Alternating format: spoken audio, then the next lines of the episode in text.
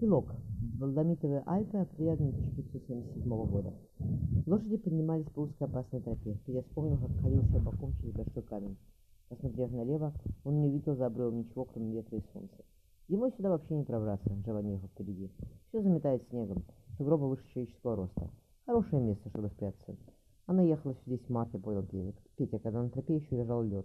Одно неверное движение и свалишься в крепость, в пропасть еще с ребенком в чреве. Господи, почему я такой дурак? Почему я болтался у этого проклятого Хуана в списку, без того, чтобы быть с ней? Тебе надо было говорить Дона Хуана пойти на перемирие с генеральными штатами, вот услышавшего сказал, сказал Джованни. И ты уговорил.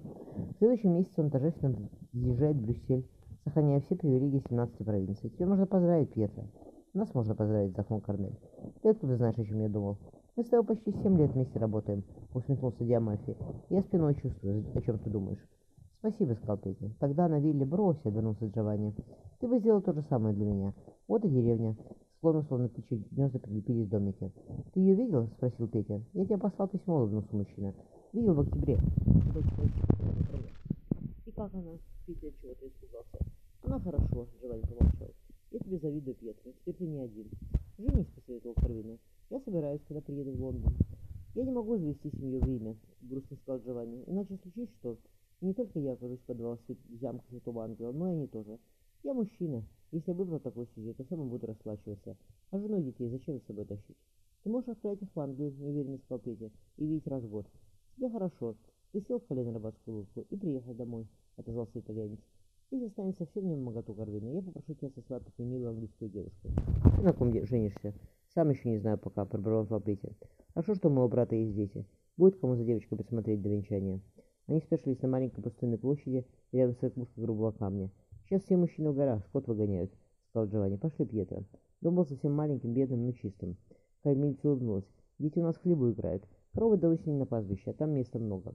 «Она хорошая девочка, сеньор», — ласково сказала Старенко, ведя его хлеба. «Здоровенькая, послушная.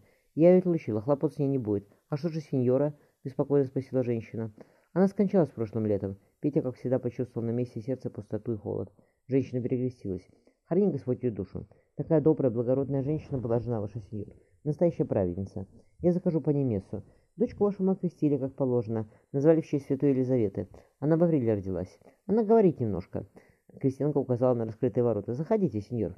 Остановившись перед низким серого камня хлебом, хлебом Петя прошептал. «Благословенно будь ты, ты среди женщин, и благословен плод чрева твоего». Он говорил это Изабелле летним тосканским утром в день ее смерти. Он целовал ее всю, поднося губам кончики волос, ловя каждое движение ресниц, чувствуя ее медовый сладкий запах. Глядя, глядя в наполненные счастьем глаза, Петя вздохнул. «Господи, если я только мог сказать, как я люблю тебя, но и слов-то таких нет». Я завела обняла его, прижавшись к нему всем телом. «Хочу еще детей, много», — она улыбнулась. «Когда окажемся дома, буду каждый год рожать». «Уже скоро», — Петя помолчал. «У меня ведь давно не было дома, Изабелла». «Теперь мы твой дом», — просто ответила она. «Как же я скучала, Петра». «Я больше никогда не покину тебя», — пообещал Петя. «Никогда, любимая». Схватившись за деревянную лавку, Девочка переступала пухлыми ножками по земляному полу. Курица клевала что-то рядом с ребенком, дитя смеялась. Она была свежая, белокожая, румяная. Каштановые с рыжими прядями волосы вились, темно-синие глаза оглядывали незнакомца. Опустившись на колени, Петя протянул руку дочери. Серьезно посмотрев на него, девочка взяла его за палец. Ручки не были теплые, словно солнце. Петя понял, что боль, наполнявшая, наполнявшая его, отступила. «Папа!» — девочка придвинулась ближе. Поцеловав его, пахнувшую молоком и сеном щеку, Петя прошептал. «Кара, Кариссима!» Он подхватил девочку на руки. Дочь обняла его за шею, положив голову на плечо. Петя шепнул «Поедем домой». Спустившись в долину, где жила карета, Джованни сказал «Я еду с тобой, меня недолго отпустили. Путь дальний, а ты один с дочкой на руках». Боевая дочь под плащом Петя усмехнулся. «Что ты ему за это посулил?» «Душу моего первороженного ребенка», — музнул Джованни. «Он мне еще в прошлом году отпуск обещал. Сейчас я ему сказал, в конце концов, человек я не человек. Имею я право хоть иногда помолиться своей церкви или переведи, переводи меня на работу куда-нибудь в Германию, да и жить спокойно. Хотел бы слышать, что он тебе ответил, присвистнул Петя. Не буду повторять его ругань. Итальянец махнул вознице. Трогай.